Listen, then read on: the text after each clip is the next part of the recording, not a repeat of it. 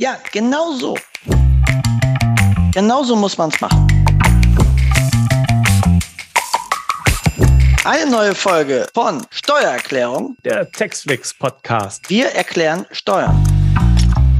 Herzlich willkommen zu einer weiteren Folge von Steuererklärung, der Podcast, bei dem wir die Brücke schlagen von der steuerrechtlichen Theorie rein in die saftige Praxis.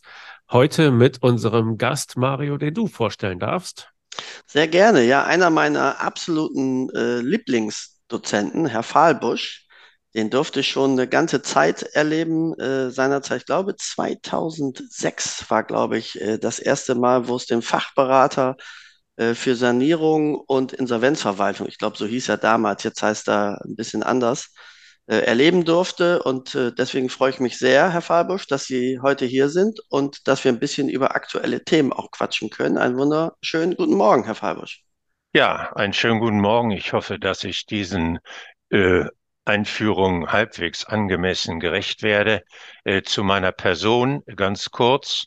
Ich war im ersten Berufsleben Richter und habe mich dann mit dem Ausscheiden aus der Justiz äh, befasst und bin eingestiegen in eine äh, Rechtsanwaltspraxis, die sich ausschließlich mit Wirtschaftsrecht befasst und ein Großteil äh, der Tätigkeit ist gerade hochaktuell äh, die Frage der Krise, Insolvenz und Insolvenzverwaltung. Und ich stelle äh, dann in dem Unternehmen sozusagen äh, das juristische Gewissen dar. Wunderbar. Genau. Und was ja immer das, das Spannende ist, das finde ich so toll, ähm, wenn man ein Webinar mit Herrn Fabusch erlebt, da gibt es immer die Geschichten äh, aus dem Leben, äh, die, die das Zuhören auch ein bisschen angenehmer machen. Und ich kann mich an eine besondere Geschichte erinnern, äh, die sind, glaube ich, noch, ist noch aus der Zeit gewesen, als Sie noch Richter waren, Herr Fabusch. Und da sagten sie, wenn ich also ein Insolvenzverfahren habe, wenn ich eins gelernt habe, die kaputten haben immer die tollsten Mädels. Äh, ich glaube, äh, das kam von Ihnen. Ne? Und daraufhin haben wir natürlich gesagt, seht ihr, wir haben im Leben wieder alles falsch gemacht. Ja, das darf ich gleich aufgreifen, denn äh, das ist so, das ist auch heute noch so.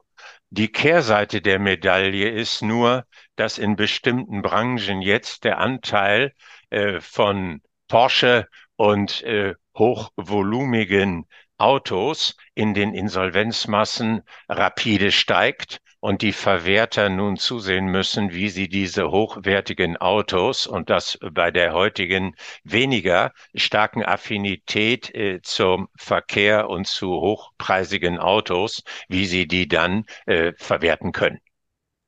Also es bleiben Probleme und es gibt immer neue, aber wie gesagt, spannende Erkenntnisse. Aber heute sind wir ja hier um mal ein bisschen nicht über ein Moped, sondern über das Mopec äh, zu reden. Aber so kann man sich als Eselbrücke äh, ja ganz gut merken. Was sind denn da so äh, äh, Ihre Highlights, Herr Fahrbusch? Was sticht für Sie heraus? Womit sollte man sich als Berater beschäftigen? Ja, also zunächst mal ist mir wichtig, äh, dass man weiß, um auch den Schrecken, äh, wenn man hört, alles neu, äh, vorab zu nehmen, dass der Gesetzgeber vieles, was in der Rechtsprechung des Bundesgerichtshofs, dem wie bekannt höchsten Zivilgericht, in den letzten Jahrzehnten entwickelt worden ist, dass das nunmehr in diesem neuen Gesetz hier konkret umgesetzt worden ist. Und äh, das Kernproblem war schon vor gut 20 Jahren, hatte der Bundesgerichtshof anerkannt, eine blanke Katastrophe, wenn ich an meine Studentenzeit mich erinnere. Und man erlaubte sich bei einem der größten des äh, Handels- und Gesellschaftsrechts, Harry Westermann, der Standard Kommentar schlechthin, zu sagen, die Gesellschaft bürgerlichen Rechts ist rechtsfähig, dann pflegte er dem Prüfungskandidat zu diesem Zeitpunkt zu sagen, er möge wiederkommen, äh, wenn an den Blättern wieder die Bäume wachsen. Das war im Grunde die Katastrophe. Und diese Entwicklung, nur um anschaulich auch äh, diese enormen, ja, man kann sagen, wird ja häufig in den Mund genommen, meistens ist es ein bisschen hochgegriffen, aber hier passt es, Paradigmenwechsel, dass nunmehr die vor 20 Jahren anerkannte Rechtsfähigkeit der Gesellschaft bürgerlichen Rechts nunmehr im Gesetz kodifiziert ist. Und diese Rechtsfähigkeit nun lässt eine Weichenstellung zu. Äh, man vermutet, dass sich der Gesetzgeber an der Kodifizierung über die Jahrzehnte dann auch so schwer getan hat, weil man wusste, wenn man die GBR rechtsfähig macht, dann ist der Schritt zur Eintragungsfähigkeit und damit äh, zur Implementierung eines Gesellschaftsregisters nicht mehr weit. Folge, es ist zwar heute so, dass sich die GBR nicht zwingend in ein Gesellschaftsregister eintragen lassen muss, aber schon jetzt ist klar, die wirtschaftlichen Zwänge und auch die juristischen Zwänge äh, sind für die Praxis so groß, dass man äh, jedem Mandanten, die eine GBR bisher alten Typs haben, schon nachhaltig empfehlen sollte, sich dann doch in das Gesellschaftsregister, das nun auch wie schon bisher das Handelsregister beim Amtsgericht geführt wird, eintragen zu lassen weil die Akzeptanz für die Praxis sehr, sehr wichtig im Wirtschaftsleben sicherlich deutlich steigern wird, äh, wenn die Gesellschaft bürgerlichen Rechts sie firmiert dann als EGBR entsprechend entsteht. Aber Und kann man, jetzt wollen wir mal kurz, bevor wir äh, sozusagen zu weit weglaufen, ne? Also wir reden jetzt über die Eintragungsfähigkeit der GBR. Erstens, wie gesagt, nach äh, sozusagen aktiv werden ähm, äh, des Gesetzes, ne? also ja. okay, jetzt geht's nicht, sondern 1.1.24. 20. Und dann kann man vereinfacht sagen, die Rechtsfolge ist dann wie beim eingetragenen Kaufmann. Also mal dieser, dieser Unterschied, kann man sagen, ist so das Gleiche, sprich ab dem Moment bin ich bilanzierungspflichtig äh, und so weiter und so fort. Oder gibt es weitere Rechtsfolgen, die sich aus der Eintragung ergeben? Ja, äh, wenn ich das also aufgreifen darf, würde ich, weil wir im Gesellschaftsrecht sind, ähm, diese Parallele im Übrigen als Ausblick äh, nicht nennenswert, außer einigen Punkten wie Beschlussmängelrecht und äh, Simultaninsolvenz, eher sehen zu OHG und KG dieser Bereich, äh, weil besagte Register wird angelehnt. Äh, da gibt es eine Verordnung, die dann den einzelnen Bundesländern nun erlaubt, ähm, selber das zu regeln, äh, wie das äh, Register Gesellschaft bürgerlichen Rechts dann äh, parallel zum Handelsregister äh, strukturiert und verfahren wird. Da stehen im Ach, Gesetz. Das ist auf dann, Länderebene dann? auf Länderebene wird die Organisation Ach, die das Organisation, wird ja ein schönes Chaos dann. Sehr ja, schön. das kann man sich schon vorstellen. Aber immerhin, der Bundesgesetzgeber hat schon im Rahmen der Anmeldung äh, gewisse äh, Planken gesetzt. Aber die Organisation ist, weil es überschneidend äh, wieder Ländersache ist, den Ländern vorbehalten. Und auf die Ausgangsfrage zu kommen, man hat, auch wenn es zum Entstehen der Rechtsfähigkeit nicht erforderlich ist, doch schon mittelbaren Zwang zur Eintragung seitens des Gesetzgebers geschaffen. Also einmal das Wichtigste, sobald weitere Register, das kann man sich merken, im Raume stehen. Und das wichtigste Register ist eben das Grundbuch, kann ich hinsichtlich der Grundbuchrechte, das gilt im Übrigen in Zukunft auch schon für bestehende Grundbuchrechte, wenn ich Änderungen vornehmen will, kann ich das nur, äh, wenn zuvor die GBR im Gesellschaftsregister eingetragen ist. Also die Registerfähigkeit strahlt und Eintragung strahlt auf sehr weite, wichtige wirtschaftlich, wie zum Beispiel das Grundbuch, Bereiche aus. Okay, verrückt. Das heißt, also wenn ich keine eingetragene GBR bin, dann kann ich als GBR nicht ins Grundbuch eingetragen werden, sondern Richtig. dann bleibe ich eine Bruchteilsgemeinschaft. Äh, ja, und zwar nicht Bruchteilsgemeinschaft, sondern es war ursprünglich entsprechend ja, Gesamthand. Die Gesamthand ist mit der Eintragung erledigt. Äh, Im Übrigen in steuerrechtlicher Hinsicht hat das nach Meinung aller Steuergurus keine Auswirkung, dass die Gesamthand entfällt. Aber die Frage der Publizität, die ja hinter dem Register steht, führt dann, um das aufzugreifen, dass in Zukunft nur noch eingetragen wird die GBR im Grundbuch, nicht mehr, wie wir es bisher haben, die Gesellschafter. Aber jetzt und wollen die, wir noch mal, jetzt wollen wir noch mal bei Adam und Eva anfangen. Sie, Herr Fabersch und ich kaufen uns jetzt eine Immobilie. Ja. Und äh, wir machen keinen GBR-Vertrag, weil wir das nicht wollen. Wir lassen ja. auch die GBR nicht eintragen. Wie kommen wir jetzt ins Grundbuch? Als was?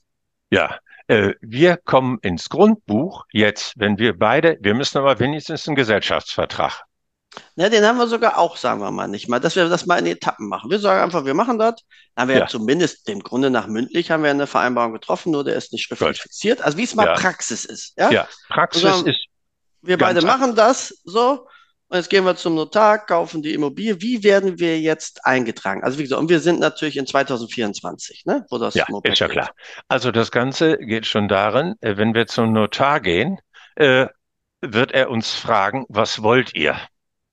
Er wird uns also belehren müssen, als was wir nach außen auftreten. Er wird natürlich sofort sagen, wollt ihr besagte äh, GBR eintragen? Wollt ihr überhaupt eine gesellschaftliche Verbindung? Wenn ihr keine gesellschaftliche Verbindung wollt, dann äh, könnte man darüber nachdenken, eine Bruchteilsgemeinschaft oder was auch immer. Jedenfalls als Option gibt es nur vernünftigerweise die GBR, wenn ich, weil die GBR ja jetzt dann selbst Träger der Rechte ist, das heißt, das Vermögen wird auch in der GBR angesiedelt. Das ist neu. Will ich keine gesellschaftsrechtliche Option wahren, dann bleibt mir ab 01.01.2024 nur noch eine Bruchteilsgemeinschaft, dann werden wir beide eingetragen als Eigentümer je zur Hälfte. Genau, und was ich daran nur mal so wichtig finde, äh, weil das ja viele auch jetzt in der Vergangenheit gemacht haben, nur mal gleich sozusagen ein Schlag äh, zur Praxis. Und jetzt scheidet mal einer aus, aus so einer Bruchteilsgemeinschaft, und ein anderer Käufer übernimmt, ja, Weltklasse, dann bin ich in der Grunderwerbsteuer. Wäre ich GBR, und er hätte gesagt, nee, nee, wir wollten das als GBR machen, und wir wechseln den GBR-Gesellschafter, dann habe ich weniger als äh, 90, äh, also ich habe mehr als 10 Prozent ja übrig, 50 Prozent bleiben ja noch da, dann fällt keine Grunderwerbsteuer an. Also Richtig. das nur mal als wirklich wichtiger Tipp, mit den Mandanten mal durchzugehen, wie sind die eingetragen und der zweite wichtige Tipp ist, dafür sind die Notare, die mit euch zusammenarbeiten, super dankbar, mal so einen Hinweis zu geben. Jetzt haben wir gleich zwei. Das eine ist eigentlich die Belehrung, hey, äh, wenn ab 24 zwei Menschen kommen und wollen eine Immobilie kaufen, dass du die richtige Belehrung machst mit den richtigen Rechtsfolgen. Und das zweite, dem Grunde nach, ich sag mal, per sofort, selbst in 23 noch, äh, mal zu sagen, mach mal auf die Folgen, weist darauf mal hin, ob GBR oder Bruchteil oder was auch immer. Das hat nämlich grunderwerbsteuerliche Konsequenzen, die viele überhaupt gar nicht im Blick haben, weil sie so auch gar nicht denken. Das wollte ich dazu nur ja, mal ergänzen. Und ich darf diesen, diesen Gedanken gleich noch generalisieren. Insofern super der Einstieg, nämlich dahin, äh, dass alle bestehenden Gesellschaft bürgerlichen Rechts, und davon gibt es eine Menge, dass die eigentlich zusehen sollten, dass sie bis zum ersten ersten sich Gedanken machen, äh, was sie in der Zukunft wollen.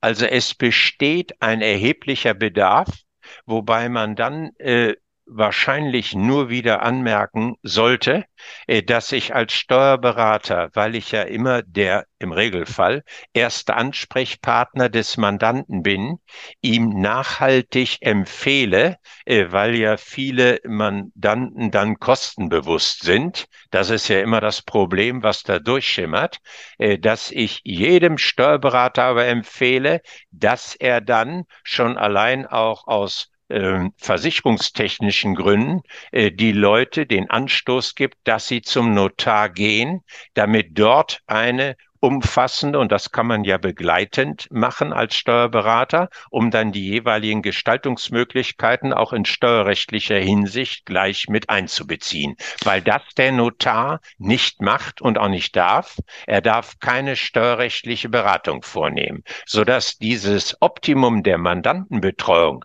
durch den Notar potenzielle Gestaltungsmöglichkeiten, die sich jetzt neu eröffnen, äh, wir aber auch die steuerlichen Aspekte im Grunde Grunde als Gesamtpaket äh, dem Mandanten angeboten werden können. Ja, und wir müssen ja auch immer darauf achten, also es gibt ja, finde ich, so zur, zur Steuerberaterhaftung äh, verrückte Rechtsprechung. Ja, also ja, in der Tat. Äh, auf, auf, der einen Seite darf ich natürlich dem Grunde nach in diesem Bereich äh, gar nicht beraten, ja, weil das ja. den Angehörigen der rechtsberatenden Berufe vorbehalten ist. Aber ein Hinweis, eine Hinweispflicht, die habe ich sehr wohl. Und äh, deswegen muss ich dem Grunde nach meine Mandanten, die jetzt eine GbR haben, und das ist, wäre mein nächster Praxistipp, äh, darauf hinweisen, sagen, da passiert was. Ich schreibe dir das mal kurz zusammen. Wenn du genau wissen willst, was das für dich bedeutet, dann wende dich bitte an einen Angehörigen der rechtsberatenden Berufe. Dann ist der Steuerberater erstmal raus. Er hat den Hinweis gemacht, er hat gesagt, Einzelberatung mache ich dafür nicht. Ja, ich habe dir nur das Generelle aufgezeigt. Und dann würde ich natürlich das Angebot machen, wenn du zu einem Angehörigen der rechtsberatenden Berufe gehst, ob es jetzt Notar ist oder ob ich erstmal sage, ich will einen beratenden Rechtsanwalt haben, völlig egal, dann nimm mich dazu, damit wir bitte auch gleich die steuerrechtliche Seite betrachten. Nicht, dass ihr da irgendwelche Dinge macht, die steuerlich doch durchschlagen und ihr habt sie aber eben nicht im Blick. Und äh, da gibt es ja eben auch viel Diskussion. Was ist jetzt, wenn ich aus der Bruchteilsgemeinschaft die GBR mache? Ne? Äh, ich sag mal, entsteht da eigentlich Grunderwerbsteuer? Ja, weil Richtig. jetzt gehört es ja jemand anders ne? und so, so weiter. Und das sind Dinge, die muss man beachten. Da ist im Moment, zumindest nach meinem Kenntnisstand, vielleicht haben Sie schon einen weiteren, auch noch viel in der Diskussion weil man so ein bisschen den Eindruck hatte, als insbesondere dieses Thema, also ich mache jetzt aus einer Bruchteilsgemeinschaft eine eingetragene GBR, äh, dass der Gesetzgeber sich der Folgen, wenn ich mal den Wortlaut des Gesetzes aus dem Grunderwerbsteuergesetz nehme, gar nicht so richtig bewusst war und gesagt, pff, also eigentlich, dass wir jetzt Grunderwerbsteuer dafür nochmal abgreifen, weiß ich jetzt gar nicht, wollte ich vielleicht nicht. Und deswegen gibt es viel Diskussion, ob das so kommt, ob das nicht so kommt. Ähm, ist zumindest mein Stand, dass darüber noch viel diskutiert wird und die, die Rechtsauffassung zumindest noch nicht ganz, äh, sag ich mal, einheitlich ist. Aber vielleicht haben Sie einen besseren Stand. Ja, ich darf das also gleich aufgreifen. Ich habe mich in Vorbereitung eben auf die Darstellung der Neuerungen im Personen-Personenhandelsgesellschaftsrechts also zwischenzeitlich schlau gemacht. Das Verrückte ist, außer dem Umstand, da sind sich alle einig, mit dem Wegfall der Gesamthand ändert sich steuerlich nichts. Alles andere ist Stand heute, wie wir hier äh, dieses Gespräch führen, völlig offen man weiß nicht seitens des Gesetzgebers, was geschieht. Es ist also, wenn man so will, eine verrückte Situation. Es wird ein neues Gesetz, jedenfalls in Teilbereichen, ein neues Gesetz geschaffen, aber die Folgewirkung, insbesondere sehr wichtig steuerlich, äh, sind nicht da. Ich darf das noch ähm, ergänzen. Äh, es gibt mit dem MOPEC jetzt die Möglichkeit, dass unsere Berufsstände, die Freiberufler, auch diese Rechtsform wählen dürfen, unter dem Vorbehalt, es ist berufsrechtlich erlaubt.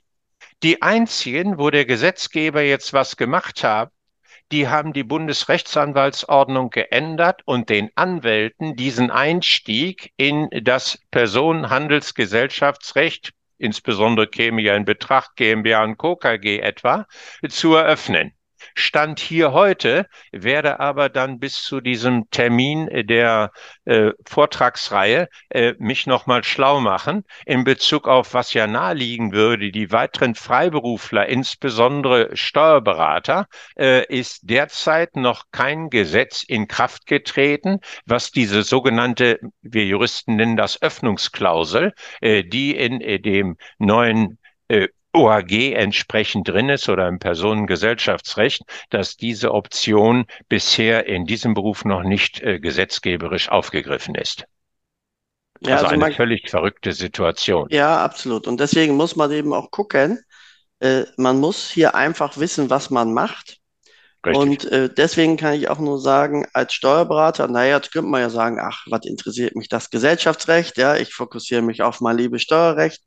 Ich glaube, hier kommt man nicht dran vorbei, wie bisher dem Grunde nach auch nie. Ja, also ich musste immer die Grundzüge des Gesellschaftsrechts beherrschen, äh, zumindest nach meiner Auffassung, um vernünftig beraten zu können und Rechtsfolgen abwickeln zu können und durfte mich auch noch nie, sage ich mal, nur fokussieren auf steuerliche Auswirkungen und alle anderen zivilrechtlichen Auswirkungen äh, außer Acht lassen. Und wie gesagt, ums Mopack muss ich mich kümmern, ob ich will oder nicht. Und wenn ich das nicht tue, dann können meine Mandanten großes Problem kriegen. Und äh, wie gesagt, deswegen zumindest Hinweispflichten auch definitiv erfüllen. Das halte ich für ganz wichtig. Und das Zweite ist natürlich außerhalb mal, ob ich dort beraten darf oder nicht, ob ich einen Hinweis gegeben habe oder nicht. Eins ist doch klar, wenn was schief geht, wer ist schuld? Immer der Steuerberater, ja, aus Sicht des Mandanten. Weil das ist klar, auf sich selbst guckt er in der Regel, wenn es schief läuft, nicht. Ne, das haben wir alle vielleicht mal erlebt, wenn es Steuerstrafverfahren gibt oder andere Verfahren oder eben auch Insolvenzverfahren. Was ist klar? Der Steuerberater hat mir nichts erzählt, der hat mir nie was gesagt. Ja. Hätte ich das gewusst, hätte ich es natürlich ganz anders gemacht. Ne? ähm, das ist eben dann das wirkliche Leben. Und da ist halt auch wichtig, dass wir uns von äh, gewissen Mandanten äh, auch nicht äh, äh, ja, vor irgendwas vorspannen lassen sollten. Denn wenn wir ganz ehrlich zu uns sind, die Pappenheimer, die riechen wir ja auf 3000 Kilometer entfernt und wissen, das ist eine Pfeife. Aber da die meisten Kolleginnen und Kollegen ja so ein rotes Kreuz eigentlich auf ihr Praxisschild noch haben, ja, dass wir alles machen, gerät man aber hinterher in ein Haftungsrisiko und in eine Auseinandersetzung, vielleicht auch mal mit Staatsanwaltschaften, da kann ich nur jedem sagen, das möchte man nicht erleben. Und ich habe mit ein paar Kollegen gesprochen, die sowas mal durchlebt haben. Das macht in der Tat keinen Spaß. Und was einen am meisten ärgert, ist, dass auf der Gegenseite gelogen wird, dass sich die Balken biegen und diese Ungerechtigkeit dann auszuhalten und trotzdem sozusagen sich verteidigen zu müssen, das macht einen so wütend, das beschäftigt einen auch persönlich so dermaßen, äh, dass ich wirklich nur sagen kann, Augen auf, mit wem hast du es zu tun? Was tue ich für den? Was tue ich für den aber auch ganz genau nicht? Bei wem protokolliere ich etwas sauber? Und wen habe ich am liebsten erst gar nicht als Mandant? Ich glaube, darüber sich nochmal bewusst zu werden, ist äh, eine ganz wichtige Geschichte und ich glaube, das können Sie aus, aus Ihrer Praxiserfahrung, ich glaube, zu Ihnen kommen ja auch viele gescheiterte Geschichten dann, wo wahrscheinlich auch mal ein Steuerberater sagt, ich brauche mal Hilfe, äh, wahrscheinlich genauso bestätigen. Ja, also ich darf das aufgreifen. Äh, Sie sprechen mir aus der Seele, bezogen auf mein langjähriges Berufsbild unterschiedlicher Sichtweise. Ich muss für den Steuerberater irgendwo eine Lanze brechen Nämlich, er hat aus dem Regelfall der Dauermandantur eine ganz andere Beziehung als ein Anwalt, der meistens erst hinzugerufen wird, im Klartext, wenn es zu spät ist. Äh, wenn dann diese Option, wer ist der Dümmere von beiden, äh, auf dem Trip ist, schlimmstenfalls auch noch im Gerichtssaal endet. Man muss sich eben nur als Steuerberater wegen des enormen Haftungsrisikos bewusst sein, äh, dass man zwar Anlaufstelle ist, nur einige Insbesondere das war in den Haftungsprozessen immer mein Eindruck aus Sicht der Mandanten, um Geld zu sparen, äh, soweit der Steuerberater eine Art Helfersyndrom entwickelte. Als ähm, Troubleshooter äh, für jede Lebenslage. Das mache ich schon. Und hat damit eine Erwartung auch aus der Dauermandantur, meiner Meinung nach menschlich sehr gut nachvollziehbar, äh, die also diesen von Ihnen aufgegriffenen, äh, ermahnenden Worte, äh, die nochmal das Problem besonders herausstellen. Und ich kann jenseits äh, dieser Thematik nur sagen, eine der Hauptprobleme derzeit ist die Krise. Das äh, belastet mich sehr. Äh, weil wir durch den hohen derzeitigen Anteil an Krisenfällen, Worst Case in Bezug auf äh, die Frage der Insolvenz, das Grundproblem der Verschleppung ist. Die Leute kommen immer zu spät. Das ist das Grundproblem. Und dieses zu spät auf unser Thema bedeutet, Ich muss frühzeitig bei dem Mandanten den Anlass geben. Er weiß nicht, dass gravierende Änderungen sich im Personenhandelsgesellschaftsrecht ab 1.1. ergeben, äh, dass die überlegen müssen nochmal, muss der Gesellschaftsvertrag angepasst werden, was ganz wichtig ist. Dann darf ich nur als Beispiel nehmen Erbrecht. Der Gesetzgeber hat den allgemeinen Grundsatz im Erbrecht der Gesamtrechtsnachfolge beendet. Die Erbengemeinschaft wird nicht Nachfolger des verstorbenen Gesellschafters, sondern bezogen auf die Erbquote wird der Gesellschaftsanteil quotierlich geteilt. Das ist also ganz interessant, äh, wie gravierende Umstände nunmehr sind, die möglicherweise dann, das wird ja äh, die Zukunft zeigen, vielleicht auch noch Folgen im Steuerrecht hat oder was auch immer. Aber dass man sieht, es sind schon zum Teil ganz gravierende Umstände. Aber oder, das will ich noch mal aufgreifen. Das bedeutet ja. also, ich bleibe mal bei unserer gemeinsamen GBR, Herr Fahlbusch, ne? Ja. Und äh, wenn ich mir jetzt aussuchen darf, wer stirbt, dann sterben natürlich dann Sie. Und jetzt kommen sie mit ihren acht Kindern, ja, ja. nicht haben, aber die wollen wir jetzt mal unterstellen, ja. äh, und die erben. Dann habe ich jetzt acht einzelne Mitgesellschafter Richtig. bei mir drin. Richtig. Und wenn ich ja. jetzt noch nicht aufgepasst habe und habe keine Anpassung im GBR-Vertrag, ja, also ich sag mal, dann ist ja an sich, wird zum Beispiel ja der Gewinn nach Anzahl Köpfen verteilt, dann hätte ich ja aus meinem 50% Gewinnanteil ja nur noch ein Neuntel gemacht. Ja, richtig. So ist also in diesem Bereich natürlich nur sind die Nachfolger quotierend in Höhe dann der Erbquote, die dieser Miterbengemeinschaft. Da ist also jedes dann, ich darf das äh, aufgreifen, ein Achtel, äh, sind natürlich nur Nachfolger von dem Gesellschaftsanteil, der jetzt quotierend auf sie übergegangen ist. Das ist völlig klar, ne, dass ich das nur habe. Aber ja. wie gesagt, wenn ich eben keine, normalerweise wäre ja, ich würde im Gesellschaftsvertrag schreiben, ne, ich krieg 50 Prozent, ne, der Anteil kriegt 50 Prozent. Schreibe ich das nicht, also wir Richtig. beide könnten ja eine GBR gründen und ich sage, ich habe 5 Prozent, Mensch, Freiburg, die haben 95 Prozent, ja. Richtig. Aber Vertrag brauchen wir doch nicht. Da habe ich einen gesetzlichen Anspruch auf 50 Prozent, weil Verteilung ist nach Köpfen. Also nur mal, dass man mal sieht, über ja. was man nachdenken Richtig. muss, welche Folgen das haben kann. Und was man vor allen Dingen sieht an die interessierten Zuhörer, es lohnt sich, Herrn Fahlbusch zu erleben, äh, ihn bei Textflix insbesondere natürlich zu erleben, wobei man wird auch nicht umhin kommen, ihn an ein oder anderer Stelle ebenfalls erleben zu dürfen. Also wenn ihr den Namen seht, äh, drückt drauf und bucht es. Es lohnt sich immer. Wir freuen uns auf jeden Fall sehr, dass wir Sie als äh, Dozenten gewinnen konnten. Ist eine absolute Bereicherung. Und äh, wie gesagt, mir macht das immer unfassbar viel Spaß. Und insoweit gibt es also als nächstes äh, MOPEC mit Herrn Fahlbusch und im äh, 2024 äh, haben wir mit Herrn Fahlbusch mal sozusagen Verhandlungen mit den Banken. Äh, da ist Herr Fahlbusch auch ein absoluter Fachmann, äh, uns da auch ein bisschen aufzufrischen. Und die Schlussworte, Klaas, die gehören natürlich wie immer dir. Ja, Okay, gut. Dann würde ich nochmal darauf hinweisen, dass äh, wir Herrn Fahlbusch ja bereits in der Vergangenheit hatten. Gesellschafterdarlehen in der Krise war ein Webinar, das er für uns gegeben hat im Mai, das sehr gut ankam und wo es nicht um die steuerrechtlichen Auswirkungen geht, sondern äh, darum, Ne? Oh, scheiße, ich habe mich versappelt. ja, ziehen wir es durch, Glas. Das bleibt drin. Das, ja, bleibt das drin. muss drin bleiben, ja. Ja, naja, es geht eben eher um die, um die zivilrechtlichen Folgen ne? beim Gesellschaftsdarlehen genau, in der Krise und nicht ja. um das Steuerrechtliche, weil das auch dem Grunde nach noch viel spannender ist. Insoweit würde ich sagen, war es das mit dieser Folge. Herzlichen Dank, Herr Fabusch, für Ihre ja. Zeit. Ja.